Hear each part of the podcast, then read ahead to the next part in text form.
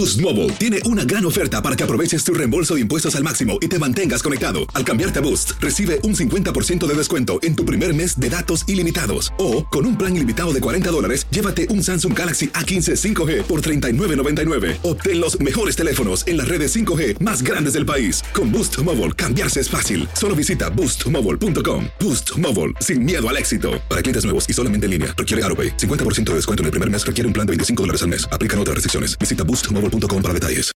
Univisión Reporta es un podcast de euforia. Este domingo regresan los premios Oscar. Después de la pandemia, actores, directores, guionistas y otros profesionales de la industria del cine volverán a presentarse en persona a recoger sus premios. Los de la pandemia han sido años muy difíciles para el cine. Cerraron salas de exhibición, producciones tuvieron que suspenderse o cancelarse pero este domingo es domingo de Oscar. ¿Qué puede pasar? The Power of the Dog tiene grandes posibilidades de ganar como mejor película, pero hay otros contendientes, como Coda o, Don't Look Up. Hablaremos de los directores favoritos, de los candidatos a mejor película, pero también de las posibles sorpresas.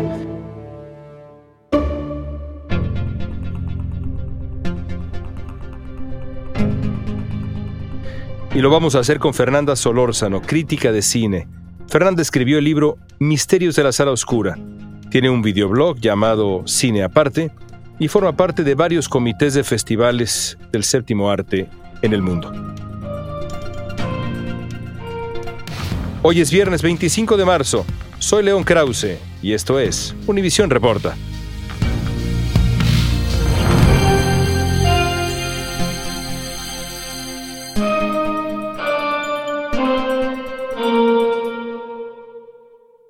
Llegaste a enamorarte del cine? Muy curioso, fíjate que yo nunca quise ser directora, es un mito que todos los críticos de cine hayan querido. Algunos sí, tal vez, pero yo no me imagino a cargo de un rodaje que es como la definición de el, infierno de resolver problemas, ¿no? A mí me ha gustado siempre escribir, entonces yo estudié letras, siempre me gustó leer, me gusta escribir, pero ensayo. Entonces, y me gustaba ver cine simultáneamente. Entonces son caminos que se fueran encontrando hasta que naturalmente, y fue el azar lo que me permitió ya hacerlo profesionalmente.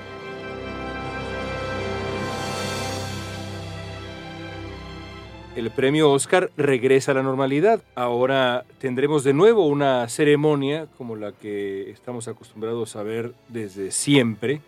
No más entregas de, premios a distancia, con los actores ahí con su camarita en su sala, eh, imagino yo que fingiendo una reacción espontánea. Eh, de nuevo estaremos con los nominados en una, en una sala. Pero es un año peculiar sin duda. ¿Qué piensas de las películas nominadas? A mí muchas me gustan mucho. Creo que el hecho de que la academia haya abierto la representatividad en todos los sentidos. Creo que se está viendo, ¿no? Películas que quizás no se hubieran colado a categorías como mejor película, como Drive My Car, o a la categoría de mejor guion original, como fue el caso de la esta danesa The Worst eh, Person in the World. Creo que eso es relativamente nuevo, pero creo que la identidad del Oscar está cambiando, viene cambiando también eh, desde la pandemia, desde un poco antes. Se vio muy claro cuando eh, en esta ceremonia recuerdas que no era de videos de Zoom, sino que la hicieron como en, el, eh, en, una, en una sala pequeña eh, y que parecía como una reunión, pero al mismo tiempo las actrices vestidas con sus vestidos estos impresionantes, en donde se dio como este choque de, de lo que de la idea del Hollywood clásico, que finalmente eso durante mucho tiempo era lo que celebraban los Oscars, a una era de austeridad en muchos sentidos, ¿no? Era se veía un poco mal por un lado este tanto lujo y tanta ostentación cuando eh, pues había una tragedia a nivel mundial. Entonces creo que está cambiando la identidad en sí misma de los, de los premios Oscar. Creo que eh, a muchas personas les encantan los números musicales estos y demás que siguen siendo como... A mí me parece que, que, que, hacen la ceremonia demasiado larga, pero también es lo que, lo que hacía que los ratings fueran altos. Los últimos años los ratings han estado bajísimos. Tiene que ver con que ya también se puede ver en redes, en fin va a ser interesante este año justamente porque ya están las condiciones para volver a hacerlos casi como antes, pero, pero yo creo que ya nuestra idea de Hollywood cambió, ¿no? Y nuestra, nuestra idea de lo aceptable. Ahora, con la guerra y es decir, no sé si me entiendes, este, con un, con un contexto tan sombrío, claro, se, se puede volver un momento de escapismo y un momento, pero, pero ya los mismos actores estoy segura de que en algún momento van a hablar del tema, entonces se vuelve una especie de como de, de, pues de paradoja, ¿no? Estar celebrando eh, un mundo casi utópico cuando el mundo está en uno de sus momentos más complicados. Decías que han bajado los ratings eh, la audiencia de los premios. Y no nada más, por cierto, con eh, los premios Oscar, sino ha ocurrido también con el Emmy, con los Golden Globes en su momento, que ahora ya ni siquiera existen, por lo menos ahora. y es cierto, a excepción de la ceremonia del 2019, cuando películas populares como Black Panther o Spider-Man o algunas otras estuvieron nominadas, los Oscar han registrado un descenso claro en ratings. Ya explicabas un poco por qué, pero ¿qué razón le encuentras a este, a este descenso? ¿Será que las nuevas generaciones han perdido interés? ¿Cómo lo explicas? Algo tendrá que ver que se han repartido, o sea, que, la audiencia misma ya no necesariamente se reúne para ver un programa de televisión, ¿no? Es decir, eso ya es también algo de otra era, lo, lo vivimos nosotros, pero hay quien prefiere seguir la ceremonia por Twitter, nada más está eh, enterarse de los resultados, hay quien la puede ir viendo en su celular. Creo que también, no sé si esta, baja de ratings se está contemplando de qué manera se ha compensado eh, en los públicos o en las audiencias que lo siguen en otras plataformas o en otros medios. Por un lado. Por otro, por supuesto que tienen que ver las películas, ¿no? Yo, yo no sé, tú que vives en Estados Unidos lo sabrás, cuántas personas han visto la mitad de las películas nominadas a mejor película. No sé cuántas personas hayan. The Power of the Dog, por lo menos, es una película que si aquí en México sacas el tema, mucha gente no le gusta, le aburrió, le parece que no pasa nada. Eh, pasa lo mismo con películas como Nightmare Alley, que a mí me llama la atención. A mí es una película que me gustó muchísimo, de Guillermo del Toro, pero al parecer no le fue nada bien, ni en crítica, ni en taquilla. Incluso Martin Scorsese escribió un pequeño ensayo defendiéndola en el, en el LA Times diciendo que sí, que pues sí, es una película que retrata el despair, pero que también ese es el arte, un poco lo que él siempre defiende, ¿no? Que, que el cine ya no corre riesgos emocionales, pero ese es, ese es, otro ejemplo de película que creo que no conectó con el público.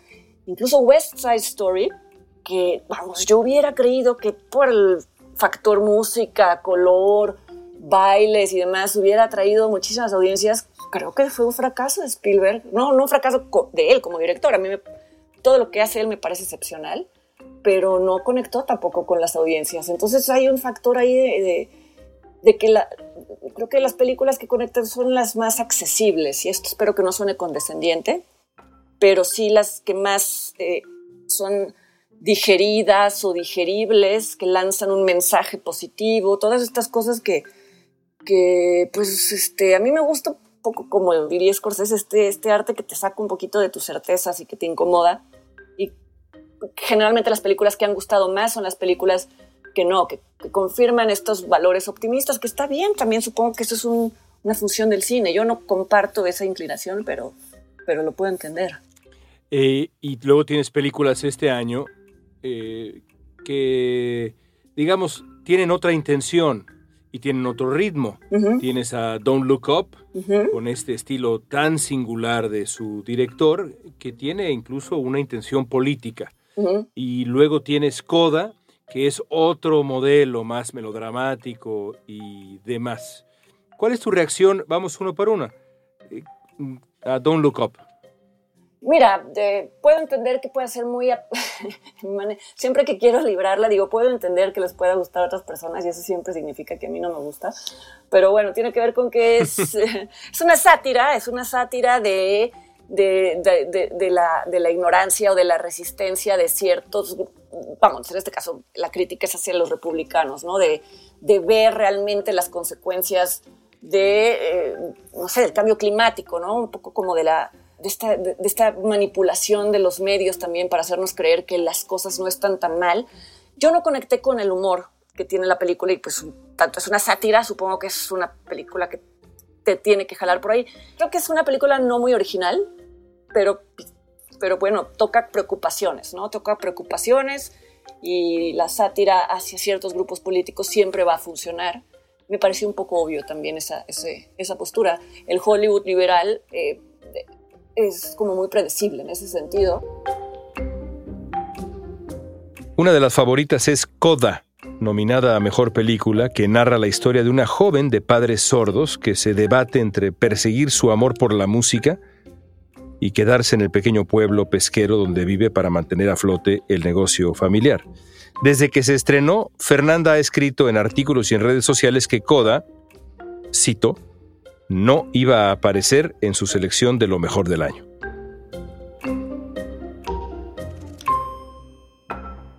Y bueno, evidentemente te invitamos para escucharte sobre todas estas cosas que ya nos has compartido, pero sobre todo, yo quiero preguntarte por qué no te gustó Coda, que es, digamos, como la gran fan favorite, la favorita de los, eh, pues sí, de los aficionados, ¿no? De, de las audiencias, desde que salió en Sundance. ¿Por qué no te gusta, Fernanda? eres una persona mala. Se va a convertir en mi bestia negra, pero bueno, no nada más mía, ¿eh? Porque... Lo has dicho. A muchas personas no les gusta y que ejercemos la crítica. Y estamos viendo con los días, o sea, ya es una, es una cuenta regresiva que todos quedemos como una bola de amargados y con muy poca visión, porque seguramente va a ganar algo. A mí no me gustó, eh, en primer lugar, porque creo que creo que no es una muy buena adaptación de, la, de la, película original, que era La familia Belier, era francesa. Eh, creo que los franceses de ese tipo, hay un tipo de humor que les funciona bien y creo que estaba mejor logrado. Esta es una película cargada de buenas intenciones, ¿no? Creo que, creo que por eso también ha, ha estado tan incluida, tan nominada, tan premiada. Me parece que hay un, una... Eh, no es muy homogéneo el tono de los actores y estoy hablando en concreto, creo que Eugenio Derbez se, se roba la película y esto no siempre es una, una, cualidad, como cuando dices, qué gran fotografía tiene esta película, pero como que no embona dentro de la película, creo que con, con Eugenio pasa lo mismo. Hace un personaje, está en un personaje, está en un tono que para nosotros los mexicanos es muy familiar por sus personajes en, televisión y en cine, pero es un poco distinto al de los demás eh, actores. Quizá esto es algo que nosotros percibimos porque estamos más acostumbrados, lo tenemos más ubicado y, y no es necesariamente un, no es necesario un problema. No me gusta que sea un remake. Vamos, creo que por lo menos los Oscars o Sundance, que es en donde la primera sorpresa que dio, que ganó ahí, pues debe apostar a, a, la originalidad, ¿no? Y repito, para mí las buenas intenciones de una película no son en sí mismas un valor, ¿no? Creo que, pues, claro, pueden ser reconfortantes y que y, la inclusión también, eh, las personas sordas que se ven representadas en la película, por supuesto que durante mucho tiempo el cine las, las ignoró y ahí pero vamos, hay películas como The Sound of Metal, que me parece superior en ese sentido, en donde también se complejiza el problema de la condescendencia que hasta el momento eh, se, ha, habido del cine con respecto a, ciertas minorías, ¿no? Entonces, bueno, eso está bien, eso está bien, pero no me parecería, no me parece la mejor película de las nominadas por mucho. Los nominados a Mejor Actor son el gran Javier Bardem por Being the Ricardos, Benedict Cumberbatch por The Power of the Dog, Andrew Garfield por Tick Tick Boom, Denzel Washington por The Tragedy of Macbeth y Will Smith por King Richard. Muchos dicen que esta es la mejor interpretación dramática de Will Smith hasta el día de hoy. Se le ve encanecido, encorvado, cansado, adolorido, pero muy decidido, sin duda, haciendo el rol del padre compasivo, terco y disciplinado de Venus y Serena Williams. El actor británico Benedict Cumberbatch interpreta en The Power of the Dog a Phil Burbank, un ganadero que vive en las llanuras de Montana en la década de los años 20. De pronto las audiencias y seguramente los productores del Oscar sueñan con que gane Will Smith, el premio al mejor actor por su interpretación de Richard Williams en King Richard. ¿Lo merece? Pues sí, está muy bien, ¿no? claro, lo que pasa es que a mí me cuesta trabajo, te repito, ver a un elemento de una película por separado, ¿no? Es decir, es una película que por supuesto se deja ver muy bien, te habla de estas hermanas que son heroicas y lo sabemos y son lo eh, toda la historia lo es él es sobresaliente en su papel, sí lo es, ¿no? Pero pues no sé, a mí la, actuación de Benedict Cumberbatch en The Power of the Dog me parece excepcional también. Es un personaje que tres cuartas partes de la película quisieras, eh, no, no, no, o sea, quisieras que desapareciera y después se vuelve quizá en el personaje más entrañable, el personaje traicionado, pero porque está en función a la trama. Además es un papel al que no estamos acostumbrados a verlo, ¿no? Siempre sus papeles son de chico listo, cerebral, detective, no sé. Eh, y, de pronto aquí es, un hombre eh, homófobo, tosco, rudo, reprimiendo emociones eh, pues que se explican dentro de la película y las va soltando y las va transformando. Claro, eso se debe también a la dirección de, de actores, a la dirección de Jane Campion, pero la sorpresa misma de ver al actor siendo tan distinto a sí mismo, y en cambio Will Smith es carismático y esto se transmite y eso pues como parte, como que no es muy fácil a veces trazar la línea entre qué es lo que te está gustando, ¿no? A mí me gustan los actores que, que son camaleónicos. Hay dos mujeres nominadas como mejor director. Una de ellas es Jane Campion, la directora de The Piano. Hablamos con Fernanda Solórzano sobre esta directora neozelandesa, la primera mujer directora en ser nominada dos veces en esa categoría. Me encanta, me encanta su cine porque es todo menos un cine fácil. Y no es que me guste el cine difícil o denso, eh, pero, pero le da la vuelta a temas que podrían ser muy complacientes, ¿no? Porque, por ejemplo, The Power of the Dog, algo que me gusta de la película, no hemos hablado en concreto de ella, es empieza la película y tú crees que estás viendo la historia de una mujer eh, eh, viviendo en un entorno de hombres y pasándola mal por eso. En parte la película va sobre eso. Y a la mitad de la película ya estás en otra historia y estás eh, contemplando la historia de este, de este hombre interpretado por Benedict Cumberbatch y, y, el chico a quien le ha hecho bullying durante toda la película. Entonces te das cuenta de que sí, que está hablando de una mujer que la tiene difícil en un mundo de hombres, pero también de cómo ciertas personas en ciertos entornos las tienen difíciles. Entonces se vuelve como un tema mucho más universal. Hablando de cómo Jane Campion ha abordado el feminismo a lo largo de todas sus películas, no lo hace de la manera esperable, no lo hace de la manera fácil, sino que muestra a las mujeres en una luz mucho más, mucho más poderosa a pesar de que indudablemente los contextos están en su contra, como suelen estarlo en el mundo real, ¿no? Desde de piano, la relación que se teje entre la protagonista y Harvey Keitel es generosa con sus actores, con sus actores y con sus personajes, incluso con sus personajes masculinos, lo cual a veces le falla un poco al cine que quiere defender ciertas causas. Se vuelve maniqueo y creo que Jane Campion es todo menos una directora maniquea. Es una época interesante para las voces latinas y no nada más los eh, directores y los directores de fotografía y digamos los eh, sospechosos comunes, eh, sino también para otras voces latinas.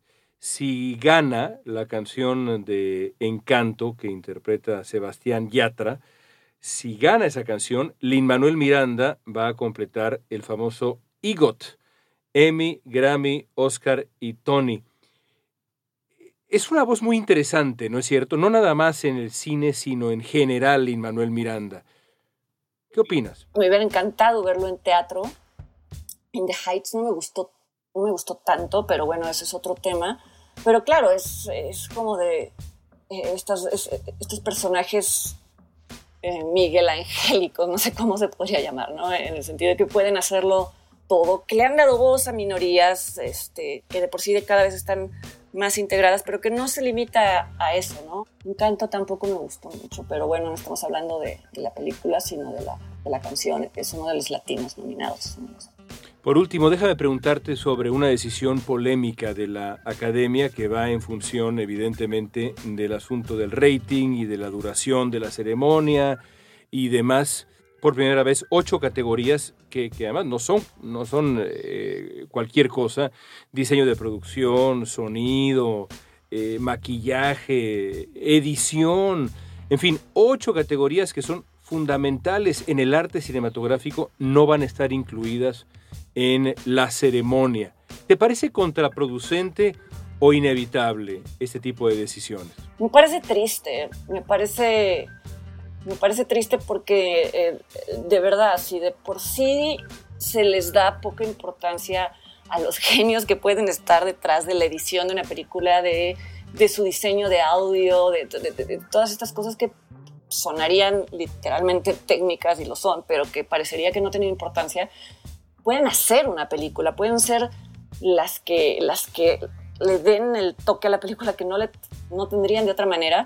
Si de por sí esto es casi ignorado, bueno, incluso a veces una película ya no se reconoce ni quién es el director, sino la película en la que sale tal actor, ¿no?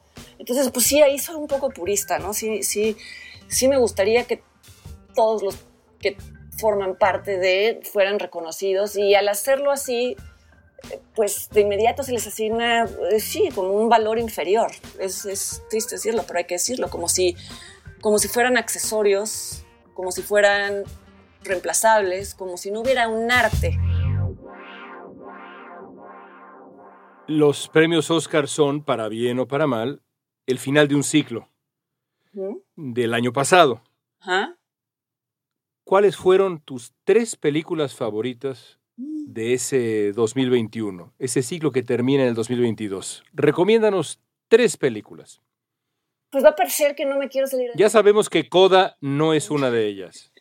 Parecería que ya no quiero, o sea, ya no sé, porque va a ganar, te lo digo desde ahora, porque además es como la ley de Murphy. No, para no salirme incluso del tema de la, del, tema mismo, te puedo decir tres que están incluidas dentro de las, de las nominadas, porque realmente me gustan mucho. Realmente me gusta mucho The Power of the Dog. Me gustó muchísimo eh, Nightmare Alley. Es una faceta de Guillermo del Toro que yo no le había visto en ninguna de sus películas. Eh, no hay redención para nadie, casi, ¿no? es, una, es de un despair una desesperanza, de una, de una crueldad, pero también te habla de, algo muy actual, que es la necesidad de tener admiradores, llámense followers, llámense lo que sea, o llámense votantes, ¿no? Y, lo que eso implica, ¿no? Quererle decir, se habla de eso mismo, hay un diálogo mismo en la película en donde se dice eso, tú dile a las personas lo que quieren oír y te van a seguir siempre, hasta el momento en el que se creyeron ese rollo y, se van a, y van a verse obligadas a tomar decisiones terribles. Hay una, secuencia en la película, si no la han visto, pues ya les eché a perder esta secuencia, en donde eh, Bradley Cooper hace el papel de un falso eh, eh, mentalista, les hace creer a una pareja que ha perdido un hijo que está hablando con su hijo muerto, y la madre, que lleva, no sé, toda su vida extrañando a ese hijo, tan convencida está de que este hijo va, quiere verlos y quiere reunirse con ellos, que comete un asesinato y un suicidio, ¿no? O sea, esto en una película de Guillermo del Toro yo no me lo hubiera imaginado jamás, pero ilustra en una secuencia perfectamente el, el, riesgo de las mentiras llevadas al extremo, ¿no? Creo que es, es, es, extraordinaria. Y Drive My Car, no sé si ya la viste, esta película japonesa que también está, está nominada. E, es una parte de un cuento de Murakami, el cuento es muy pequeño, entre el cuento habla de una mujer que es contratada como chofer por un actor y en sus recorridos en coche le va hablando de su vida, pero la adaptación es tan interesante porque se toma eso como un pequeño eslabón y el director la, amplía hacia adelante y hacia atrás y entonces bueno es es de, una, de un ritmo muy, muy particular y bueno, me, encantó. Es quizá también una de mis, de mis películas favoritas.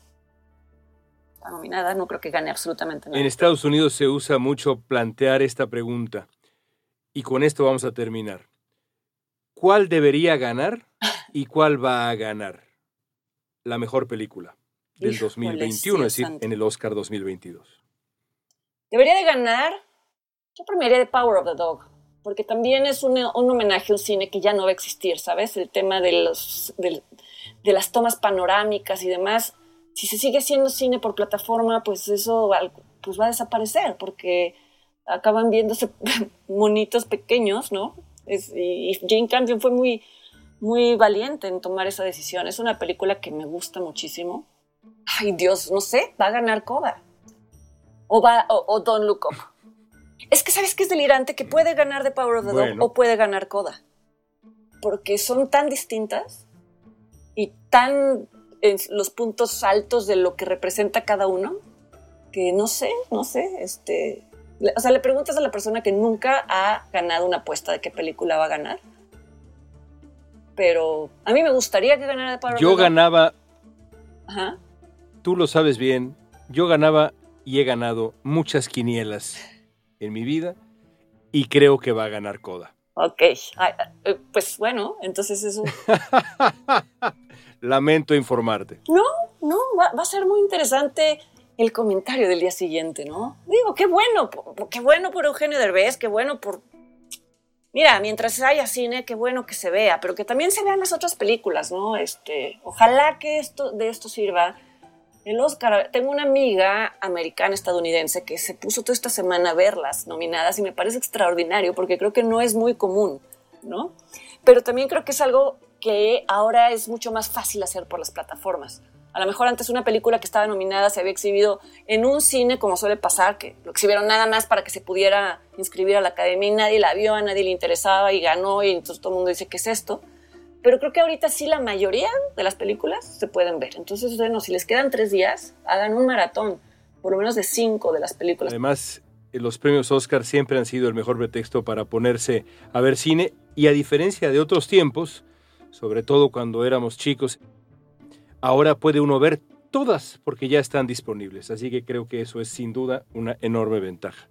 Fernanda, gracias. No, hombre, gracias a ti, León. Qué gusto platicar contigo.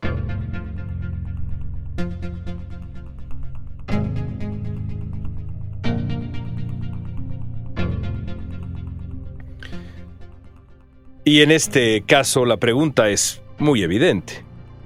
¿Cuál fue para ti la mejor película del año? Usa la etiqueta Univision Reporta en redes sociales y danos tu opinión en Facebook, Instagram, Twitter o TikTok.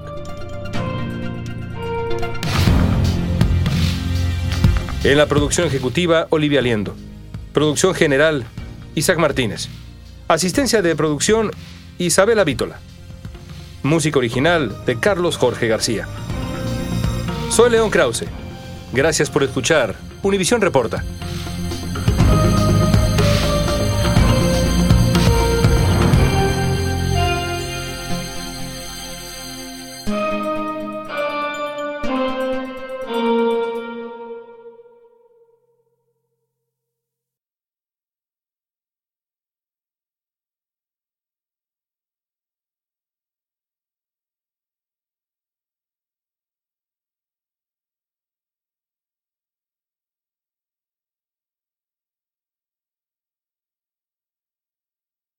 Boost Mobile tiene una gran oferta para que aproveches tu reembolso de impuestos al máximo y te mantengas conectado. Al cambiarte a Boost, recibe un 50% de descuento en tu primer mes de datos ilimitados. O, con un plan ilimitado de 40 dólares, llévate un Samsung Galaxy A15 5G por $39.99. Obtén los mejores teléfonos en las redes 5G más grandes del país. Con Boost Mobile, cambiarse es fácil. Solo visita boostmobile.com. Boost Mobile, sin miedo al éxito. Para clientes nuevos y solamente en línea, requiere AroPay. 50% de descuento en el primer mes requiere un plan de 25 dólares al mes. Aplican otras restricciones. Visita Boost Mobile para detalles.